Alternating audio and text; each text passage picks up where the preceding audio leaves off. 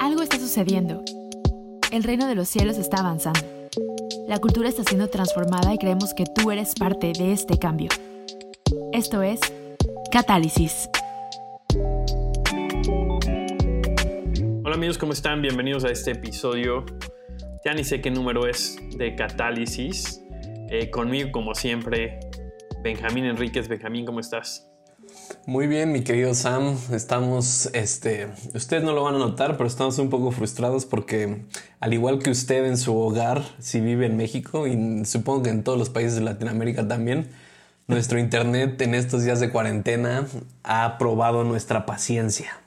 Sí, no, ha estado, o sea, es, es agregarle también al estrés de todo, ¿no? Estaba leyendo un artículo de, de por qué estar en Zoom es tan cansado ¿no? porque nos hace falta la interacción no verbal. Y aparte de eso, también por, por el, o sea, no sé si les pasa, se les corta y de repente oyen a la gente con voz en cámara rápida y, luego no escuchan y tienes que estar ahí como tratando de averiguar o adivinar qué dijeron. Pero estamos tratando lo mejor que se puede. Yo te oigo eh, claro y bastante bien. Benjamín, ¿tú cómo estás? Yo también te escucho fuerte y claro desde acá. Este, pero estamos bien, pues ya, eh, pues ya llevamos casi un mes, o bueno, más de un mes grabando eh, así de esta forma catálisis, pero creo que ha sido muy bueno todo esto que hemos estado grabando, no sé ustedes, pero esto de la comunicación, de las relaciones, creo que es súper necesario, como habíamos dicho, en nuestra cultura, en, nuestra en nuestro día a día, y, que, y creo que es algo que no muchos tienen acceso a eso, pero cuando o, cuando lo experimentas es como de te das cuenta qué tan bien o qué tan mal estás llevando tu vida relacional la mayoría de las veces, ¿no? Sí, aparte creo que nos ayuda a, a saber lo que está disponible, ¿no? Porque muchas veces nos conformamos con lo que hemos aprendido o la manera en la que hemos interactuado con otras personas y inclusive creo que muchas veces me ha pasado que yo sentía que era una persona saludable hasta que me encontré una persona más saludable, sí. ¿no? Y entonces te das cuenta y es a veces un proceso incómodo, ¿no? De decir, híjoles, no estoy tan saludable como pensaba o no me comunico tan bien como pensaba, etcétera, pero creo que el poder empezar a hablar de estas cosas y, y digo, en general aprender de este tipo de temas nos permite ver dónde estamos y en dónde nos hace falta crecer. Sí, y por ejemplo, a mí algo que me emociona mucho es, ahorita tengo a mi hijo, ¿no? Y es como de ese salto que yo creo que, obviamente la mayoría o todos nuestros papás hacen lo que pueden con lo que tienen, ¿no? Pero obviamente yo me pongo a pensar en la forma en que tú y yo a lo mejor fuimos criados y las comunicaciones y cómo era y a lo mejor incluso cómo nuestros papás fueron criados, ¿no? Y que la mayor interacción de comunicación, comunicación o conexión emocional que tenían era como de no llores o los niños no lloran y bla, bla, bla. Y me emociona saber cómo a qué punto puedo llegar con mi hijo, ¿no? O sea, de, de, de tratar de de enseñarle cómo comunicar sus emociones, de que pueda haber un lado vulnerable mío, el que podamos comunicarnos bien como familia. O sea, eso realmente me emociona y estoy seguro que cuando él tenga hijos va a ser súper mejor. Super mejor ¿eh? ¿Se, puede decir eso o está mal? No sé, pero tú dale. Entonces, pero creo que, ¿a, qué voy con esto? Que creo que tú y yo, tú que estás escuchando, o sea, velo como una inversión en tu vida, que que conforme vayan pasando los años puedas tener mejores relaciones, porque creo que todos los necesitamos. Mientras cuando nuestras relaciones van mejorando en este aspecto de la comunicación, nuestra vida cambia de una forma muy, muy, muy padre y, deja de haber este tipo de interacciones de las cuales hemos venido hablando, como del T-Rex, la oveja Rex, eh, interacciones en WhatsApp que a veces son difíciles, pero el día de hoy queremos Em, como concluir toda esta serie, que no fue serie, pero fue una temporada de, lo que hemos venido hablando.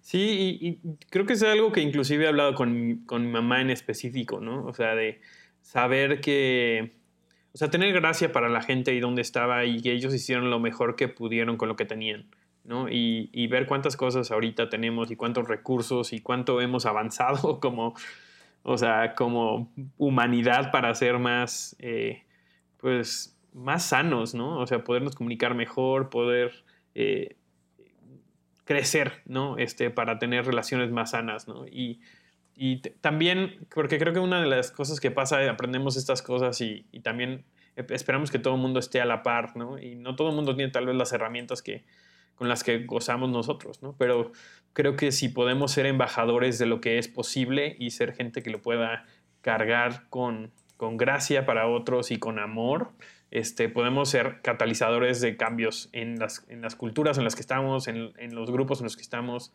este, y genuinamente ver cómo avanzamos todos hacia conocernos mejor, eh, eh, comunicarnos mejor, entendernos mejor y por lo tanto poder amarnos de mejor manera. Sí, y, es, es, lo mismo, o sea, todos tenemos este tipo de interacciones buenas o muy malas en nuestro día a día. Ahorita todos, porque estamos encerrados en nuestra casa, ¿verdad? Pero cuando estamos en el trabajo, en la iglesia, o sea, que también es un tema, ¿no? Muchas veces sobre espiritualizamos las cosas, pero, pero no, o sea, también los sentimientos, también las emociones son buenas. Y, y si no aprendemos esto en nuestro día a día o en las interacciones que tenemos todo el tiempo, pues vamos a ser miserables o, o como dices, no, no sabes lo, en, qué rollo estás hasta que encuentras algo mejor, ¿no? Pero pues eh, hemos venido hablándoles de los círculos de intimidad y cómo eso ayuda mucho a nuestra vida, de los límites, este, de cómo comunicar realmente lo que sientes y no nada más opiniones. Es que tú eres un, este, no sé qué, Sam, y siento que estás enojado, ¿no? Sino realmente decir cómo tú estás experimentando y que creo que una de las cosas más difíciles, inclusive para mí, después de años de tratar de aplicar esto, es realmente saber cómo me siento, ¿no? Sí. O sea, es, difícil, o sea es, es, es, una maraña a veces, ¿no? Este, y muchas veces no tenemos ni siquiera el lenguaje o, o no, o ni siquiera pensamos que es legal sentirnos de cierta manera, ¿no? Y más en, en nuestros círculos de iglesia donde hay, hay varias emociones que no están tan bien vistas tenerlas, ¿no? O sea, no te puedes, no te puedes enojar, no, te, no puedes estar triste porque, oye, el, el, gozo del Señor es tu fortaleza, ¿no? Y entonces ah, inventamos cualquier tipo de excusas para, para negar las emociones que tenemos dentro. ¿Por qué? Porque nos da miedo, ¿no? O sea, creo que ese es el punto, el punto básico. No sabemos cómo lidiar con las emociones de los demás y menos con las nuestras, ¿no? Entonces, creo que caemos en muchas trampas, ¿no? De, o sea, sobre simplificar algunas emociones o, o de ignorarlas por completo, ¿no? O sea, decir como, ah, no, no, no, no te estás sintiendo así, lo que tú estás sintiendo es esto, ¿no? Y nada más tienes que entregárselo a Dios o algo así. Es, es un espíritu, el espíritu del enojo. Sí, sí, sí. El espíritu. y, y, terminas igual, ¿no? Porque no es el espíritu del de enojo, de lo que quieras, es, eres tú. Y, y, y, solo siento decir esto, ¿no? O sea, no sé quién está escuchando, pero, pero hay una frase que me encanta y dice, está bien no estar bien. ¿No? Y que creo que creo que muchas veces llegamos a estar peor porque no sabemos un momento estar mal. A veces tiene que explotar nuestra vida para poder decir como de, ok, necesito un break o necesito esto. Pero creo que el punto de una vida emocional sana es poder sentir las emociones malas y buenas en el día a día y eso trae un balance, ¿no? Eh, eso, eso me da curiosidad que lo diga yo porque soy un 7 y porque tengo... Y, y, tú también que eres un 3, tenemos una habilidad, sí. tenemos maestría en cómo eh, dejar las emociones por un lado y ser productivos o ser divertidos y no nos importa la vida. Pero creo que justamente por eso, o sea, es algo que he tenido que hacer mucha tarea, ¿no? O sea, y creo que esta es una de esas áreas en donde Dios nos puede echar la mano, pero, o sea, no vas a orar, Dios, que me comunique mejor, pues tienes que también, yeah. o sea, tienes que también poner de tu parte, tienes que hacer cosas prácticas, ¿no? Y, Dios, y la gracia de Dios va a estar ahí para encontrarte, pero, pero no te va a cambiar de un día para otro y te vas a hacer el mejor comunicador o, o vas a saber exactamente cómo expresar todas tus necesidades o tus emociones, o sea, es algo que tenemos que estar intentándolo, ¿no? Entonces, la verdad es que yo era muy malo, ¿no? Y, lo, y tenía nada más un switch, que era o me enojaba o estaba bien. ¿No? Entonces, o sea, el, el practicar, eh, meterme y escarbar un poco en lo que estoy sintiendo, este, pues ha sido trabajo, ¿no? O sea, ha sido, ha sido chamba, ha sido tarea que me he llevado y se la llevo a Dios y Él me ayuda. He encontrado un montón de sanidad también en eso. Pero es algo en lo que tenemos que ir creciendo, ¿no? O sea, no es, no es algo que se da al día, para, o sea, de la noche a la mañana, ¿no? No, y algo que quiero decir es, yo a veces odio la gracia de Dios. ¿En qué, en qué sentido digo esto? O sea, cuando, o sea, como decías ahorita, ¿no? Dios, ayúdame a mejorar mis relaciones. ¿Sabes lo que va a pasar? Tus relaciones se van a tensar, tus relaciones van a ponerse difíciles, porque eso es mejorar. O sea, es lo mismo cuando le dices, Dios, ya no quiero ser un enojón, ¿qué es lo que pasa? Parece que Dios le dice a todos, hagan enojar a Benjamín. Entonces... a veces la gracia se ve de esa forma. Entonces. La, la, vieja confiable de orar por más paciencia y te dan oportunidades de ser paciente, ¿no? Exacto. Y es lo mismo con esto de comunicación, es como de si has estado escuchando esto, te atrae, te gusta, y dices quiero mejorar en esto, entonces lo que tienes que hacer es orar y entonces probablemente tus, tus relaciones van a estar tensas, van a estar difíciles y lo que tienes que hacer es y, que a final de cuentas es esto, ¿no? La base, el fundamento de todas las relaciones es yo te amo, ¿no? Yo decido amarte y decido ir tras nuestra relación sin importar lo que está pasando. Entonces, em, entonces, pues repasen todo esto, pueden escuchar los episodios, pueden realmente practicar, que es lo mismo, no, no pasa nada si no practican. La próxima vez que tu mamá te diga de cosas o que tu esposo o que un amigo te diga de cosas y quiera reaccionar, mejor di, ok, ¿cómo me siento? Y voy a ser una persona poderosa y le voy a decir, oye, ¿sabes qué? Esto que dijiste me hizo sentir de esta forma. ¿Sabes qué? Me quiero sentir de esta forma o, lo que sea. Y eso va a ir creciendo y se va volviendo parte de tu sistema. Es lo mismo como como las neuronas, ¿no? O escuché alguna vez que es como los pensamientos. Mientras más refuerzas cierto tipo de pensamiento, entonces se hace más fuerte. Y ahorita probablemente tú tienes ese tipo de comunicación muy arraigada, de, de, reaccionar, de no comunicar sentimientos, sino opiniones. Y mientras más practiques la otra forma de comunicar las cosas, se va a hacer más fuerte en tu vida. Y cada vez se va haciendo, como dices, como una memoria muscular, ¿no? O sea, cada vez te cuesta menos trabajo. O sea, yo siempre me siento, me sigo sintiendo ansioso o estresado, me estresa tener conflicto, pero ya no me siento perdido, ya sé hacia dónde moverme, ¿no? Y creo que eso es algo, algo importante, ¿no? Entonces ya sé cómo comunicarme, este, aunque de todas maneras le tengo que echar coco, ¿no? O sea, no nos vayamos muy lejos. En el último podcast que grabamos hablamos sobre expresar nuestras emociones y al, o sea, el día que salió ese podcast yo tuve oportunidades de poner eso en práctica, ¿no? Entonces es algo en lo que siempre seguimos creciendo y, y, y, pero sí se hace mucho más fácil con la práctica, ¿no? O sea, creo que es algo que es inevitable. Sí, y, y ahorita para empezar con el tema, em, igual, como tú dices, esta la semana pasada igual me sentía desconectado en una relación en mi vida. Y, el punto es que llevaba como dos meses así, pero no habíamos hablado y, nada más había empezaba a ver estas interacciones de lo que nosotros llamamos como impotentes, ¿no? Y llegó un punto donde dije, ok, no, no, no, no, tenemos que hablar. Entonces nos sentamos y hablamos y le dije, ¿sabes qué? Me siento de esta forma, quiero entenderte cómo tú te sientes. Y cuando pudimos ser vulnerables, o sea, me impresiona, o sea, lo, lo, he, lo, he, experimentado bastantes veces, pero me impresiona el hecho de cuando una persona es vulnerable y cuando realmente lo puedes entender, decir como de ya, ya, estamos bien. O sea, te sientes esa conexión, ¿no? Entonces, inténtenlo, no les pasa nada. Lo peor que puede pasar es que tengan una discusión como la que siempre tienen. Entonces, exacto. ¿No? Pero, pero bueno, creíamos que para terminar como esta temporada eh, en cuanto a relaciones y todo esto que estamos viendo, debemos de hablar de algo que es eh, esencial en las relaciones y que tú y yo lo sabemos y te lo aprendiste. Ese, o sea, si quieres tener buenas relaciones lo tienes que pasar y es el perdón, ¿no? El de Pedro perdona a tu prójimo 70 veces 7, pero es como muchas cosas que hablamos aquí en Catálisis, los mitos y las leyendas del perdón, ¿no? Porque creo que, no sé tú, Sam, pero yo y, creo que mucha gente tenemos, si tienen hermanos, tienen esta imagen en su cabeza donde llegaba el papá o la mamá y pide perdón a tu hermano. No, pero que le pidas perdón, ¿no? Y, oye, ¿me perdonas? Y el otro, no, no, que le digas que sí. Bueno, sí, te perdono. Bueno, ya, están felices, ya, son los mejores hermanos del mundo, ya se perdonaron, ¿no?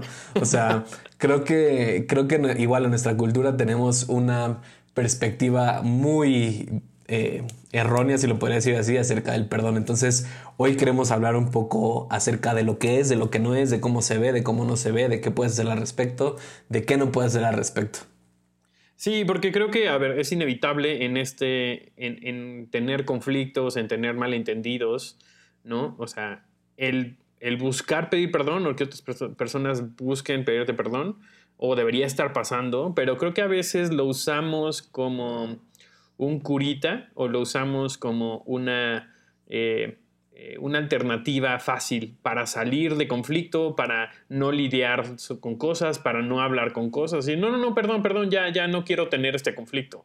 ¿no? Y entonces eso no es lo que realmente es el perdón, ¿no? Y, quiero, o sea, queremos hablar un poco acerca de eso, porque creo que también tenemos muchas mañas de lo que pensamos que hace el perdón y para qué es, este, y, creo que eso de cierta manera limita eh, el poder que le damos al perdón y también limita nuestras relaciones, ¿no? O sea, si yo cada vez que veo que tú te enojas, o veo que tú tienes un conflicto conmigo, digo, perdón, perdón, perdón, y me salgo y salgo corriendo de la conversación. Entonces, no crecimos, no conectamos, no avanzamos, ¿no? Entonces, el perdón no es necesariamente para eso.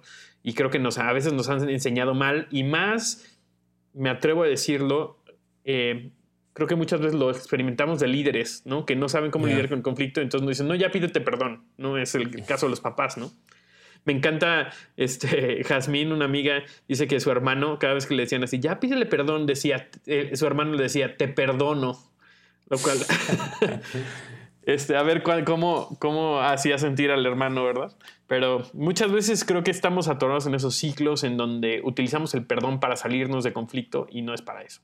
Sí, o también lo hemos sobre espiritualizado, ¿no? O sea, tenemos esta, y, o sea, es verdad, pero, y ahorita vamos a hablar de eso, es verdad, pero tenemos que perdonar a todos, ¿no? Entonces pensamos que es una carrera para ver quién perdona más rápido, ¿no? Y dentro de la iglesia muchas veces ha sido como de, ya tirió, ya lo tienes que perdonar, ya, ya, ya, eh, tres segundos que pasen y ya está saliendo una raíz de amargura en tu corazón y, y creo que mucho de eso precisamente nos ha robado de la experiencia y, y yo le llamo un proceso, es el proceso del perdón.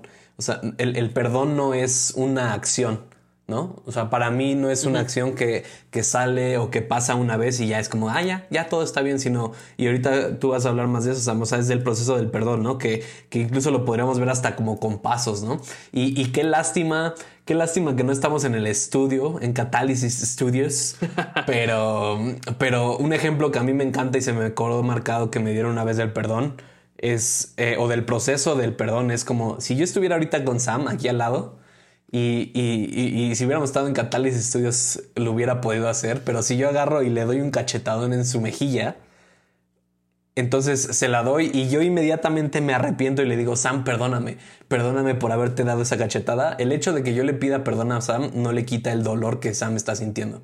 Exacto. Y creo que a veces eh, queremos perdonar sin haber sentido lo que la gente nos hizo. Y, pero regresa al mismo punto, ¿no? Que es, em, creo que a veces estamos, le tenemos miedo a lo que sentimos, ¿no? O sea, no creemos que es válido sentirnos de cierta manera y pensamos que si pido perdón, entonces ya debo a quitar esos sentimientos o, o le quito el derecho a sentirse así, oye, pero yo ya te pedí perdón, ¿por qué sigues dolido conmigo? ¿No? Y es que el perdón no trabaja así, ¿no? Como dices, eh, creo que es más un proceso que una acción, que, comienza con, con, el poder de decir te perdono, pero, pero creo que conlleva también un proceso de sanidad que tiene que llevarse a cabo. Pero para que podamos llevar un proceso de sanidad también requiere aceptarlo. O sea, requiere aceptar que tus acciones me causaron dolor a mí. ¿Qué vas a sanar si no sabes dónde te pegaron? Exactamente. Es como romperse un brazo y, que te digan así de, ok, ya te perdoné y entonces, o sea, ok, ya tu brazo está roto, de todas maneras tiene que sanar, ¿no? O sea, tienen que ponerse un yeso, tienen que hacerse ciertas cosas para que pueda sanar, aunque ya no está tu brazo todo torcido, tal vez, ¿no? O como cuando te, te... Yo solamente me he roto una vez un brazo, es lo único que he hecho, nunca he estado hospitalizado, nunca me he puesto, este... Eh, Nada puntadas, absolutamente nada, ¿no? Este, pero me, rompí el brazo y me rompí un huesito, es impresionante. Me rompí un huesito en la muñeca, pero, pero ese huesito conecta todo el brazo. Entonces me tuvieron que... Estaba, o sea, se rompió y estaba fuera del, del, lugar, ¿no? Y entonces tuvieron que jalar mi brazo para acomodarlo y entonces que pudiera sanar bien. ¿no? Y creo que de cierta manera, si puedo hacer una analogía cruda, así se ve un poco el perdón, ¿no? O sea, el perdón, eh, sufrimos un trauma y entonces tenemos que regresar las cosas a un lugar en donde puedan empezar a sanar, ¿no? Si nunca las ponemos en su lugar, si nunca pedimos perdón o nunca somos perdonados, entonces eso va a sanar, entre comillas, mal, ¿no? Y si, y si nada más hacemos eso, este, o sea, si nada más acomodamos y esperamos que todo regrese a la normalidad, pues también es una tontería, ¿no? O sea, todavía tienen que poner un yeso, todavía tienen que soldar tu hueso, etcétera, ¿no? Por poner un, un ejemplo muy burdo. Pero creo que a veces es así, ¿no? Y, y, hay, y que obviamente también hay, hay diferentes niveles de dolor, ¿no? O sea, no es lo mismo sanar de, de un moretón que sanar de un hueso roto, ¿no? Entonces, los procesos se tienen que ver de manera diferente. Este, pero creo que a veces pensamos que, oye, ya, ya te pidió perdón, ya. O sea, te trató de quitar a tu esposa y robarte tu dinero, pero pues ya te pidió perdón, ¿no? O sea, ya supéralo. Y, no funciona así las cosas. No, y, bueno, se me olvidó decirlo, pero o sea, una de las primeras cosas que yo quiero decir acerca del perdón es que el perdón nunca es acerca de la otra persona, el perdón siempre es acerca de ti. Y, y lamentablemente pensamos la mayoría de las veces que el perdón o, yo me he dado cuenta que a veces nos cuesta trabajo perdonar porque pensamos que el perdón es una licencia para justificar lo que la otra persona hizo. Pensamos que decirte perdono es como de, ah, ya no importa lo que hiciste, está justificado, ya, lo puedes volver a hacer. Y eso no, jamás, o sea, y que también lo hemos entendido o dado a entender de esa forma. Pero lo primero que yo te quiero decir acerca del perdón es, el perdón nunca es acerca de la otra persona, el perdón es acerca de ti. El perdón es acerca de tu sanidad, acerca de tu restauración. Y entonces eh, creo que el primer paso para perdonar, yo diría que es saber cómo te hizo sentir eso que te hicieron. O sea, si te traicionaron, si te lastimaron, si te rechazaron, lo que sea. Lo primero que tienes que hacer antes de pedir perdón o sea, porque es lo mismo, si no sabes qué vas a perdonar, entonces, ¿cómo vas a perdonar? Entonces, lo primero que tienen que hacer para perdonar es reconocer cómo te hirieron, de qué forma te hirieron y lo segundo es aceptarlo. ¿No? O sea, y como decías tú, hay moretones y hay fracturas. No sé, y estoy seguro, todos hemos sido lastimados en la vida. Todos siempre vamos a lastimar en la vida, no importa. Pero el punto es ese. Tienes, o lo primero que yo diría es, a veces no perdonamos porque no sabemos lo que nos hicieron. Entonces, si, si ahorita tú estás cargando con falta de perdón o si alguien te acaba de ofender o lo que quiera, lo primero que tienes que hacer es decir, oye, ¿cómo me hizo sentir? ¿Qué fue lo que afectó en mi vida? Y, y si sabes eso, entonces vas a saber que tienes que perdonar. Y también el por qué, ¿no? O sea, creo que a veces, o sea, hay diferentes niveles de como de autoconciencia en cuanto a esto. Decir como, ouch, eso dolió. Decir, ouch, eso dolió porque porque en esta, o sea, en mi vida yo me he dado cuenta que cuando la gente hace esto me duele, o sabes que esto me dolió porque yo tenía estas expectativas de ti y fuiste en contra de ellas. Entre más específicos nos podemos poner, es más fácil comunicarlo, porque también creo que parte esencial de esto, y sería creo que el siguiente paso es comunicarlo, ¿no? O sea, después de entender por qué nos sentimos como nos sentimos, comunicarlo, pero si no sabemos por qué, vamos a llegar y vamos a decir, ah, estamos, estoy enojado, ¿no? Y, por qué, y a veces no sabemos ni siquiera, no sabemos ni siquiera comunicar eso, ¿no? Este, o, o sobre todo creo que esto pasa mucho así de, pero ¿por qué eso te enojó? ¿no? O sea, que alguien te dice así, pero ¿por qué te enojaste por eso? Eso no es nada, no seas tan sensible, etc. Pero, pero no hemos hecho la tarea de decir, ¿por qué me enojó eso? O sea, ¿por qué me dolió? ¿Por qué me hizo sentir de esa manera, no? Este, y creo que eso es importante porque lo que estamos tratando de hacer primeramente es entendernos. ¿no? o sea, cuando nos entendemos podemos empezar a reparar el daño que ha habido en una relación, pero, pero nos entendemos mejor cuando somos específicos. Sí, y, ahorita me acordé igual en sé que es una de las escuelas sobrenaturales que dirigimos Sam y yo. Eh, justo el sábado pasado acabamos de ver este un módulo donde hablamos justo de esto de relaciones e hicimos una actividad con ellos donde y ustedes la pueden hacer y yo creo que es una de las mejores cosas que uno puede hacer para procesar esto del perdón y es que les dijimos, piensen en una persona que los haya lastimado, en una relación que esté rota, en una relación que, que, haya habido ofensa. Y piensen en esa situación, o sea, y literalmente cierren los ojos, vayan a ese momento, recuerden cómo los hizo sentir. Y ahora lo que vamos a hacer es, van a escribir una carta a esa persona. Pero esta carta no se la van a entregar a la persona. O sea, esta carta va a ser para ustedes, así que pueden escribirles lo que quieran, pueden decirles de cosas, pero y el punto de esto es que puedan procesar y sacar cómo les hizo sentir. Entonces, O sea, hubo gente que escribió a su mamá, hubo gente que escribió amigos y es como de, ¿sabes qué? Me hiciste sentir de esta forma y como tú decías, esperaba que me sintiera de esta forma, bla, bla, bla. Y el simple hecho de hacer eso y de procesar esas emociones y de saber el por qué se sintieron como se sintieron, facilita el hecho de decir como, wow, ahora lo quiero perdonar porque ya sé cómo me siento y porque es lo mismo y, y, y sí mucha gente te puede lastimar, pero al final la persona que tiene que decidir eso eres tú. Y al final, cómo reaccionas a la vida o cómo reaccionas a las, entre comillas, heridas que te hace la gente, solo tú decides eso. Y, creo que eh, es importante notar que, y por citar a, creo que es C.S. Lewis, ¿no? O sea, el amar es ser vulnerable, ¿no? O sea, el, el estar en relaciones que realmente valga la pena es ser vulnerable y es que eventualmente te van a, a dañar, ¿no? Y creo que hay mucha gente que le tiene mucho miedo a ser lastimados.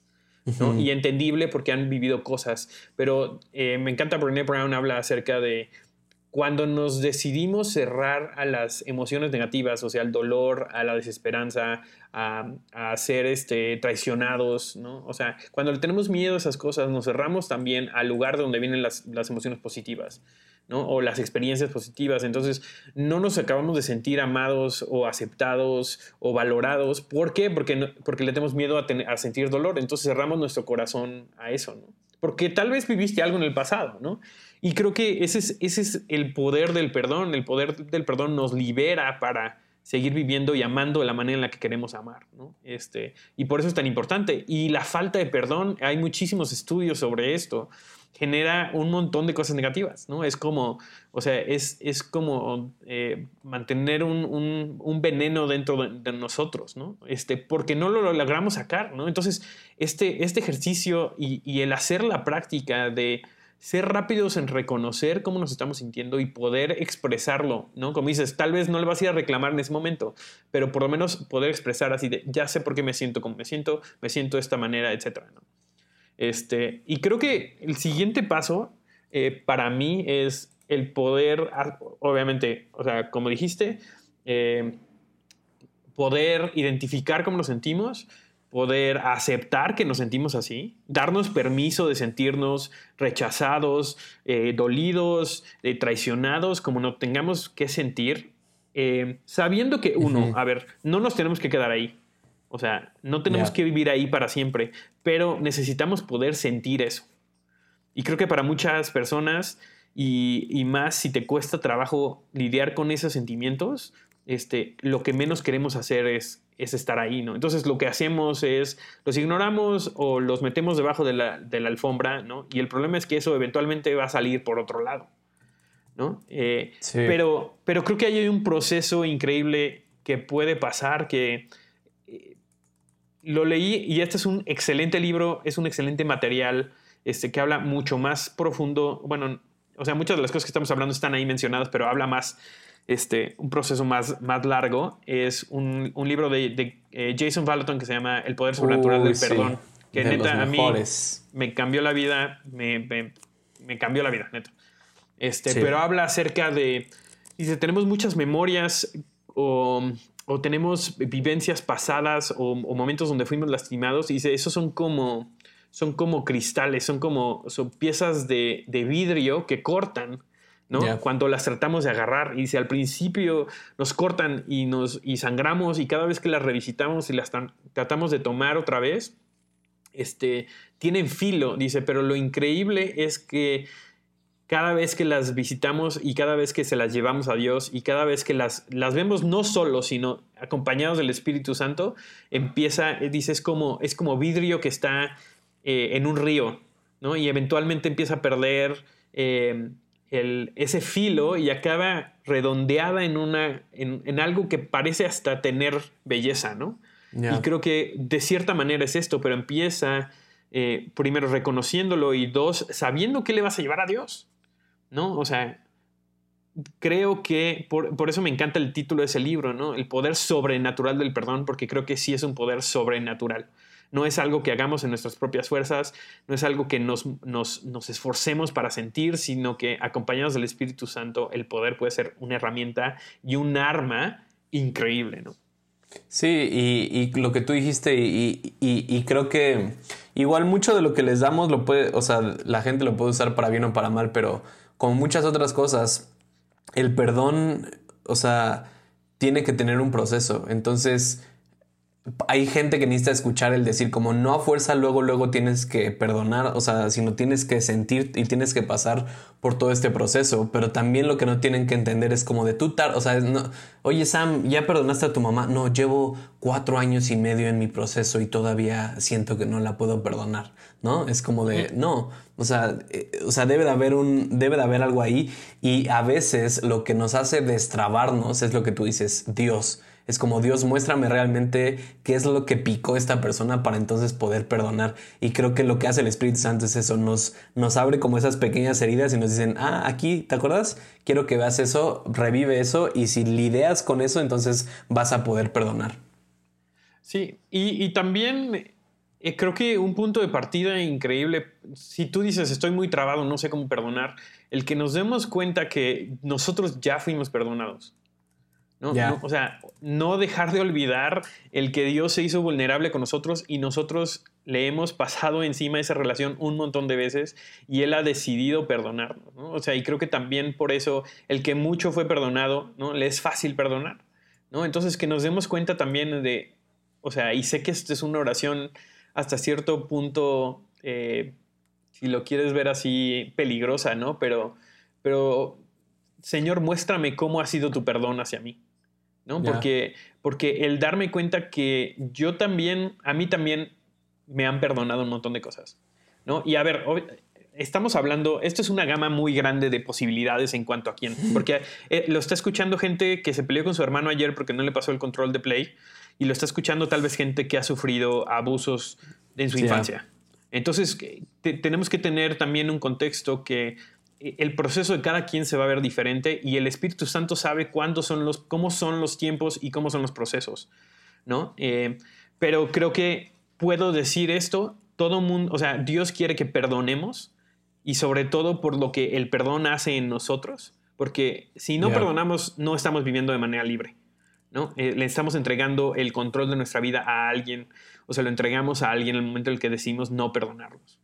Entonces Dios quiere que vivamos libres, ¿no? Entonces parte de eso es aprender a vivir en, perdón. Pero la otra cosa es que Dios quiere también que seamos restaurados, ¿no? Entonces ese proceso de cómo sana nuestro hueso es muy importante para Él porque también lo quiere llevar a cabo bien, ¿no? Entonces eh, no estamos diciendo, porque hay un montón de ejemplos, ¿no? Entonces esto no es, o sea, esto no es un, curita o un statement que le hace, que le ayuda a todos en, todas las situaciones, ¿no? Sino es, tenemos que aprender a navegar estos momentos de perdón.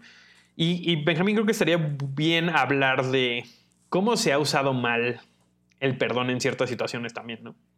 Sí, nada más, antes de ir a eso, quería agregar una frase que me acordé que dicen que la falta de perdón es como si te tomaras un veneno y quisieras que la otra persona se muriera, ¿no? Que es como de, a veces pensamos que es como de, no, no, no, no lo voy a perdonar, no le voy a dar el derecho de que lo perdone toda mi vida, ¿no? Y es como de, porque es lo mismo, pensamos que perdonar es justificar las cosas, no, no es así, el, el, perdonar es que tú sanas, el perdonar es que tú eres libre y puedes amar otra vez.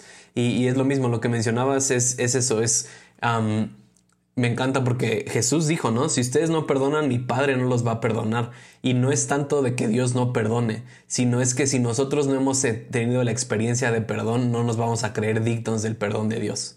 Wow. Y, y, creo que eso es muy importante. O sea, Dios dice, si tú no perdonas, yo no te voy a perdonar. Y creo que la forma incorrecta de interpretar eso es como que Dios no perdona. Porque entonces sería una eh, sería un ciclo sin fin, ¿no? Porque cómo Dios me pide que perdone si Él no perdona. Pero creo que va más como si tú no perdonas a los demás, entonces si Dios te perdona, tú no te vas a creer digno, porque simplemente no has extendido esa gracia. Entonces, no, vas a, recibir tampoco ese perdón. Exacto, entonces vas a decir como no. Y, creo que eh, se me acaba de venir y creo que mucha gente que está escuchando esto necesita esto. Una de las primeras personas que necesitas perdonar es a ti mismo. Totalmente. Creo que la mayoría de las personas primero batallamos con perdonarnos a nosotros mismos. Tenemos cosas de las cuales estamos arrepentidos, tenemos cosas que tenemos en contra de nosotros y creo que creo firmemente que muchos de nosotros no vamos a perdonar a otros si primeramente no nos perdonamos a, nosotros mismos y que también es un proceso continuo. O sea, yo me sigo enojando conmigo y, yo, o sea, si quiero decirte, sabes si necesitas perdonarte si si te, imagínate si le hablaras a los demás como te hablas a ti mismo, que esa es una de las frases que más me gusta, ¿no? Que es como de, si, si, le hablaras a los demás como te hablas a mí mismo, yo creo que no tendría amigos muchas veces, ¿no? Que tengo amigos como, bueno, mejor no voy a decir con quién, pero tengo amigos que luego sí nos hablamos eh, con insultos, pero es con mucho amor. Este, sí, o sea, creo que justamente ese es un proceso súper importante, ¿no? O sea, como vamos a amar a los otros como nos amamos a nosotros mismos, ¿no? Entonces, si de cierta manera nuestro amor está detenido para nosotros, no, no esperemos que podamos amar a los demás más de lo que nos amamos a nosotros mismos, ¿no? Y, y es lo mismo con el perdón, ¿no? O sea, si, si, si, si yo volteo a ver mi vida y no me perdono por decisiones que he hecho, por cómo me he comportado, por, por fracasos que he tenido, no, no voy a poder tener la gracia para perdonar a otra persona. ¿No? Porque ni siquiera la tengo para mí, ¿no? Entonces creo que es, ese, es, ese es un momento de sanidad eh, esencial también de literal hacer esa declaración y si lo tienes que ir a, eh, hacer enfrente de un espejo de decir, Samuel, te perdono por esto, ¿no? Y yo lo, he, yo lo he hecho varias veces en mi vida y ha sido de muchísima sanidad, ¿no? O sea, el saber que, que yo también me puedo amar y puedo tener gracia para mí mismo. Sí, entonces regresando a lo que decías tú ahorita, Sam, vámonos al siguiente mito, a la siguiente leyenda, y es el hecho de que te perdone, o el hecho de que me hayas perdonado, significa que me vas a dar el mismo acceso a tu vida. El hecho, de que me, el hecho de que me hayas perdonado significa que vuelves a confiar en mí. Nel. Como dirían, Nel Pastel. Esa es una de las más grandes mentiras o ah, ¿cómo se dicen? Misconceptions, malentendidos. malentendidos de ver el perdón. Y, creo que igual muchas veces, y, me, me, duele decirlo, pero dentro de la iglesia, en familias, se ha utilizado esto para controlar a otras personas, ¿no? Es como la, no sé, la mujer que tiene un esposo que la, que la abusa ¿no? Y es como de, y la abusa físicamente y es como de, ya lo perdonaste, pues ya, otra vez tienen que volver a estar como si nada hubiera pasado, ya, ya, tú, tú vas a arruinar tu matrimonio si no llegas como si nada hubiera, oye, no, no, no, no puedes, no puedes, este, borrar 10 años de abuso en un matrimonio y porque perdonaste ya decir como de así ah, no pasó nada, ¿no? Y, y es lo mismo, o sea, creo que tenemos que entender, y ahorita lo vamos a explicar más, pero el hecho de que perdonemos a alguien no significa que volvamos a confiar en esa persona de la misma forma. Totalmente. Y creo que esto también tiene mucho que ver con la situación, ¿no? O sea, creo que hay, o sea, si otra vez, si se te olvidó, o sea, si no llegaste a tiempo porque se te olvidó la fecha en la que nos íbamos a juntar y la neta a mí me frustró mucho, ¿no? Este, y me pides perdón, oye, la próxima vez tal vez me voy a, voy a aparecer al mismo momento, ¿no? O sea, no, no hay problema pero creo que esto pasa mucho sobre todo cuando son comportamientos repetidos y en donde parece no haber arrepentimiento. ¿Y arrepentimiento qué es arrepentimiento? Arrepentirte no es sentirte mal porque hiciste algo. Arrepentirte es cambiar la manera en la que piensas acerca de una situación. ¿no? Este, es metanoia, ¿no? O sea, es, es cambiar mis pensamientos acerca de la situación que me llevó a actuar de cierta manera, ¿no? Entonces, eh, si no hay un cambio de pensar, o sea, en este caso, ¿no? O sea, un, esposo que abusa físicamente de su esposa, este, pasa cinco, seis, siete veces, ¿no? Y ya te pidió perdón y llega con las colas entre las patas, ¿no? Este, y, hace todo lo que puede hacer hasta que vuelve a suceder, ¿no? ¿Y qué está pasando? No ponemos límites, ¿no? Y creo que ahí e, ese es el punto de, de, confianza, sí, pero también de, de límites, ¿no? O sea, es, la verdad es que en este momento no confío que puedas actuar de manera diferente. Entonces vamos a poner unos límites para que podamos proteger esto y que me puedas ir, o sea, comprobando que realmente estás arrepentido y que vas a poder actuar de manera diferente. O sea, ¿y por qué? ¿Por qué? Porque estoy buscando reconectar contigo. Eso es lo importante, ¿no? O sea, creo que a veces lo que eh, detenemos nuestro perdón eh, por venganza a veces, ¿no? Para, que, para hacer sentir mal a la otra persona. Y la verdad es que el perdón no puede llevar eso. ¿no? el te va a afectar más a ti. Y, el perdón no puede buscar que la otra persona sienta lo mismo que tú sentiste, ¿no? Este, o, perdonar y después, después me va a ver. Ahorita lo perdoné, pero después me la voy a cobrar. La, vieja confiable, que Dios trate con él. pero, pero hacemos mucho eso, ¿no? O sea, pero creo que, o sea, si buscamos ser eh, más saludables, ¿no? O sea, el poder poner como, oye, la verdad es que te amo y, te perdono, creo que genuinamente me estás pidiendo perdón y estás arrepentido, este, ¿qué te parece? Y más bien en lo que vamos recobrando nuestra confianza, vamos a poner estas cosas, estos, estos límites, este, los vamos a establecer para que nos ayude a los dos a aprender a confiar otra vez el uno en el otro. Sí, y, o sea, es lo mismo. Estas herramientas que te estamos dando no es para que perdones menos, es para que perdones más. Sí. ¿No? No es para decir, ah, pues entonces ya no es lo mismo. Y, me acuerdo que una vez estaba dando clase de esto igual en la escuela y, estábamos hablando justo de esto y uno de los alumnos me dijo, nah, pero Jesús no es así, Jesús no hace eso, Jesús te perdona y ya no hace preguntas. Y, y no, o sea, Jesús quiere que estés arrepentido y, me encanta la historia de Pedro. Es, últimamente estoy enamorado de Pedro y de esa historia. O sea, creo que hay tanto detrás de la negación de Pedro, pero es lo mismo. O sea, Pedro niega a Jesús, o sea, lo traiciona. Y, y entonces en el reencuentro de Jesús con Pedro, Jesús restaura el estándar. O sea, Jesús le preguntó tres veces a Pedro si lo amaba, porque tres veces lo había negado. O sea, Jesús necesitaba saber que Pedro era digno de confianza después de que lo había traicionado. O sea, Jesús tuvo un momento para decir, oye Pedro, o sea, necesito saber si realmente me amas. Y, y, y, es lo mismo, o sea, yo me atrevería a decir que esa interacción que nos dice la Biblia fue un poco más, ¿no? Porque a veces lo leemos y como que no tiene sentido, ¿no? Como de, Pedro, me amas, ama mis ovejas. Pedro, me amas, ama mis ovejas. O sea, a lo mejor sí fue así, no sé, o a lo mejor no fue así. A lo mejor yo creo que fue una conversación más profunda donde Jesús le dijo, ¿sabes qué, Pedro? Hiciste esto y esto. Y creo que fue porque tenías inseguridad, pero necesito saber que puedo confiar en ti. Entonces Jesús restauró el estándar, pero fue lo mismo. No fue como de, ah, ya, Pedro, estamos bien, no pasa nada, sino tuvo que tener una conversación donde sabía dónde él estaba parado y dónde Pedro estaba parado. Sí, y, a ver, regresando un poco a lo que habíamos, lo hemos hablado en los otros episodios, ¿no? Pero eh, el, el, amar no necesariamente es no tener límites con alguien, ¿no? Y creo que a veces malentendemos eso. Eh, lo que hace el perdón, y lo dijiste tú ahorita, y es como la frase estrella, ¿no? Del perdón, el perdón restaura el estándar. El perdón me deja amarte de la misma manera en la que te estaba amando antes.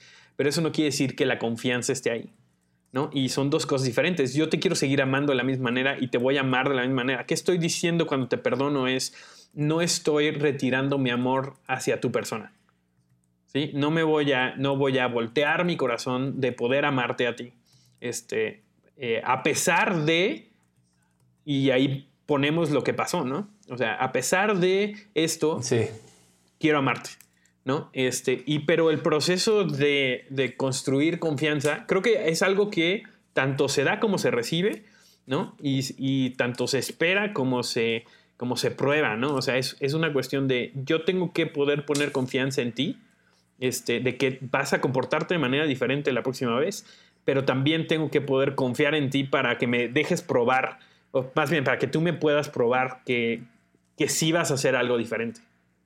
Sí, y, es lo mismo, o sea, tampoco lo que tenemos que entender esto es que, oye Sam, pues llevas tres meses de prueba y quiero decirte que todavía no me convences. entonces, entonces, este, todavía no. Dame un mesecito más, ¿no? O sea, no se trata de eso, es como de no sé cómo lo digo, o sea, tú sabes, tú y yo sabemos cuando realmente perdonamos a alguien genuinamente, tú y yo sabemos cuando tú y yo eh, necesitamos límites, tú y yo sabemos ese tipo de cosas. Y, o cuando lo estás haciendo para castigar a alguien, ¿no? Así de, pues la verdad es que todavía no confío en ti, ¿no? No, no se me va a costar mucho confiar en ti porque ve cómo eres, ¿no? O sea, y te vas a tener que esforzar. Exacto. Ya, ya estamos poniéndoles calificativos, estamos estamos eh, juzgándolos y haciendo, haciendo de su error su identidad, ¿no? Que creo que es algo que también hacemos mucho. Entonces, es algo que creo que lo, lo camines con el Espíritu Santo y vas sintiendo tú cuando con la meta en mente, que es quiero amarte y quiero poder confiar en ti de la misma manera en la que lo hicimos en el pasado. Sí, y, para mí, o sea, una de las cosas o frases que más me han impactado es, o sea, sabes que perdonaste a una persona genuinamente cuando le deseas bien, y, o sea, no solamente cuando le deseas bien, sino cuando puedes hacerle bien. O sea, cuando tú puedes poner de ti y decir a esa persona, sabes qué, yo tengo esto de mí y, puedo bendecirte de mi vida con esto. O sea, creo que ese es un excelente como ah, punto de decir como realmente ya terminé. Y es lo mismo, para muchos se ve diferente, o sea, he conocido gente que igual, como dices, ¿no? Fueron abusados de, pequeños por sus papás y, eso es algo muy difícil por lo cual alguien tiene, que atravesar. Pero, pero muchos, o lo que yo puedo decir, o lo que he tenido experiencias con los casos que he, tratado con eso es, o sea, su libertad está después del perdón. Su libertad está a un paso del perdón. Y hay gente, y a veces es entendible porque no tuvieron herramientas como esta o no tuvieron gente segura, pero hay gente que vive así toda su vida. O sea, vive vive detrás de eso toda su vida y nunca es libre. Pero creo que el perdón lo que realmente nos trae es libertad a nuestras relaciones. Totalmente. También quiero tocar algo que creo que veo que pasa mucho, que es el, el perdonar a alguien sin hablar con ellos. Y creo que, a ver, es algo que sucede. Hay gente con la que nunca vas a poder hablar, de la cual necesitarías recibir perdón o tú extenderlo, ¿no? O sea, y, así son, ¿no? O sea, así pasa, ¿no? Y con gente tal vez que está en tu pasado, gente que ya no vas a volver a ver, gente con la que tal vez no deberías juntarte, pero todavía tienes que llevárselo a Dios y pedirle perdón a esa persona. Pero también he visto que hay gente que literal es así de, ah, tal persona me ofendió, no lo voy a hablar con él, no le voy a decir cómo me ofendió, se lo voy a llevar a Dios. Y entonces se lo llevo a Dios y entonces Dios, yo ya lo perdoné. Yo me enteré que lo perdonaste porque tú me lo dijiste, ¿no? Entonces es gente que constantemente, no, pues es que tal persona me hizo tal cosa, pero no sé, pero, yo ya se lo llevé a Dios, ¿no? Pero de todas maneras me estás contando todo lo que, todo lo que esa persona hizo mal, ¿no? El, pedir perdón o el, perdonar a alguien y llevárselo a Dios para, para, para extenderle perdón a alguien, no te quita la responsabilidad de tener que hablar con esa persona. Claro. O sea, y más cuando es alguien que tienes cercano, si nada más no lo estás haciendo porque te da estrés tener una conversación, una confrontación, no, no es un buen plan. ¿Por qué? Porque generalmente, y esto es lo que no queremos, es cambiamos, no le decimos cómo nos afectó y cambiamos nuestro comportamiento hacia ellos. Y entonces, ¿qué estamos haciendo? Perpetuamos el dolor. ¿no? O sea, la persona, ya estamos castigando a la otra persona con nuestra desconexión, sin, sin comunicarle cómo nos hicieron sentir, sin, sin darle una oportunidad de que ellos nos pidan perdón directamente, ¿no? Entonces, nada más como asterisco también poner eso, porque creo que lo he visto mucho y más en la iglesia, porque decimos, no, no, no quiero hacer drama, no quiero hacer conflicto, y entonces mejor se lo llevo a Dios y nunca lo hablo. Sí, y, va de la mano con lo que hemos hablado, o sea, eh, es, es, lo que dice Jesús, si tienes un problema con tu hermano, ve y háblalo. O sea, ve y háblalo y dile cómo te hizo sentir, ve y háblalo y pídele perdón, ve y háblalo y dile lo de cosas, ¿no? O sea, e, ese es el punto, que podamos hacernos buenos en no tener ningún problema con, con comunicarnos uno a uno. Desde tonterías eh, como, ah, me sacaste la lengua, hasta cosas como, em, como no sé, como me traicionaste o, o, tuvimos, o no sé, o sea, cosas que te puedas imaginar muy malas que ni siquiera quiero mencionar, ¿no? Exacto. Pero, pero, pero es lo mismo, o sea, yo realmente he podido, he podido... Eh, experimentar este tipo de cosas cuando gente viene y me pide perdón. Y a veces es como de, hey, o sea, de verdad, gracias por pedirme perdón, pero no tengo nada que perdonar. Pero gracias, o sea, el hecho de que tú hayas venido y me hayas dicho eso, habla mucho de quién eres. Totalmente. Y creo que también, y una herramienta también muy buena es, creo que el poder pedirle a Dios su perspectiva acerca de la otra persona, ¿no? Eh, muchas veces el... Eh, la manera en la que nos comportamos es motivo, es, es causa, ¿no? O fue causada por dolor que, vivimos en nuestro pasado y, o, cosas que no sabemos con qué lidiar, ¿no? Y a ver, no estoy haciendo una excusa para que la gente sea, sea irresponsable y tóxica y pues así fui, así fui hecho, ¿no? Pero, pero hay momentos en donde hay, hay oportunidad de ser la persona, ¿no? Que extienda perdón y que, y que extienda un perdón antes de que se lo pidan. ¿no? Y creo que tiene todo, o sea, este tema creo que está, está agarrado en tensión de absolutamente todo, ¿no? O sea, pero, pero también, el, sobre todo cuando me está costando mucho perdonar a alguien, yo necesito saber cuál es el corazón de Dios para esa persona también. ¿No? Entonces, algo que yo he hecho y con momentos donde me he sentido muy frustrado, muy, muy atorado con gente que siento que literal me está tratando de hacer daño o que me hizo daño a propósito o cosas así, de yo llevárselo a Dios y en ese momento ahí de intimidad decirle, ¿cómo los ves tú? Yo quiero tener tu corazón para ellos. Y, siento que eso también me ayuda a mí a, ver más allá de mi dolor y a, suavizar mi corazón para poder extender el perdón que, necesito extender. Sí, y, creo que ese es el punto, es cuesta menos trabajo perdonar cuando te puedo ver como Dios te ve. Totalmente. Cuando, cuando estoy enfocado en todo lo, o sea, que, para mí volvería al punto de yo fui perdonado, no tengo por qué no perdonar. Pero creo que el punto a veces es como llevo tanto tiempo viéndote con tus fallas, viéndote con todo lo que me hiciste, viéndote con X o Y, que, que ya me es imposible verte como Dios te ve. Y creo que si tú estás teniendo problema para perdonar a alguien, simplemente toma un, un tiempo y dile, Dios, ¿cómo ves a esa persona? Totalmente. Y, y por eso creo que es el poder sobrenatural del perdón, ¿no? O sea, porque en serio cambia nuestro corazón.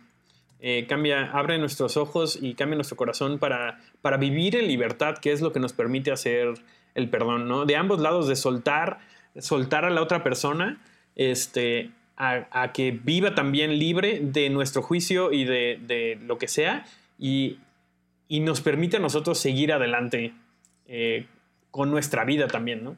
Sí.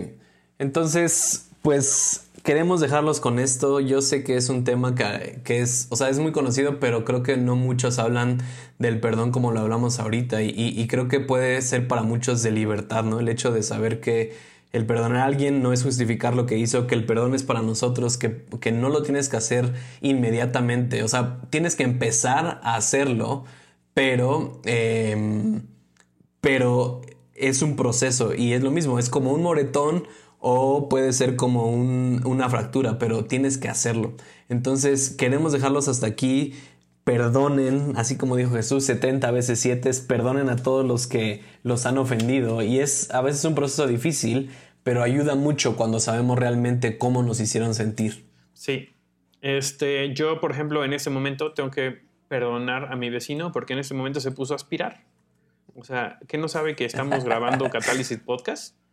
Este, Sí. Pero eh, creo que todo esto em, y toda esta serie y esta temporada, em, creo que son temas que a veces dejamos para último o dejamos para, para despuesito, ¿no? Y más en iglesia. Eh, creo que a veces pensamos que a Dios no le importa esto porque... No es tan espiritual. No, son cosas ahí de, de, gente, ¿no? Cuando Dios solamente está pensando en trompetas y en ángeles. Y la verdad es que a Dios le importa muchísimo. Le importa muchísimo. ¿Por qué? Porque nuestra relación, la manera en la que nos amamos unos a otros, refleja el Dios que tenemos. ¿no? Y creo que es, o sea, en esto tenemos una, oportunidad súper práctica de reflejar el Dios que tenemos, el Padre que tenemos, el amor que, que, nos ha sido dado, el perdón que nos ha sido extendido y la gracia que se nos muestra este, a través de nuestras relaciones. El poder. Y eso no quiere decir que no vamos a tener conflicto, no quiere decir que no vamos a, nunca no estar de acuerdo o que no va a haber roces o que no va a haber malentendidos, pero creo que es más importante el cómo lidiamos que el evadirlos nada más. Claro. Entonces, em, si tú llegaste hasta aquí, queremos darte un anuncio especial. El próximo episodio lo vamos a grabar en vivo. Entonces vamos a estar dando más detalles de eso en redes sociales, así que estén atentos a eso. Pero pues eh, muchas gracias por escucharnos, gracias por siempre apoyarnos eh, y eh, les mandamos muchos saludos. Muchísimos saludos a todos los que nos escuchan y gracias por aguantar con nosotros en esta cuarentena. Este, y nada, los queremos, sabemos que que usted, en cada uno de ustedes hay un catalizador que puede ser un cambio para el lugar donde estás. Ahí sí, ahorita nada más es tu casa, con tus roomies, con tu familia, donde sea. Con eso tienes. Con eso podemos comenzar. Este, el, señor, el señor de la aspiradora. El señor de la aspiradora. Ahorita voy a ir a hablar con él y ser vulnerable. Este, pero sí, nos estamos escuchando en los próximos episodios.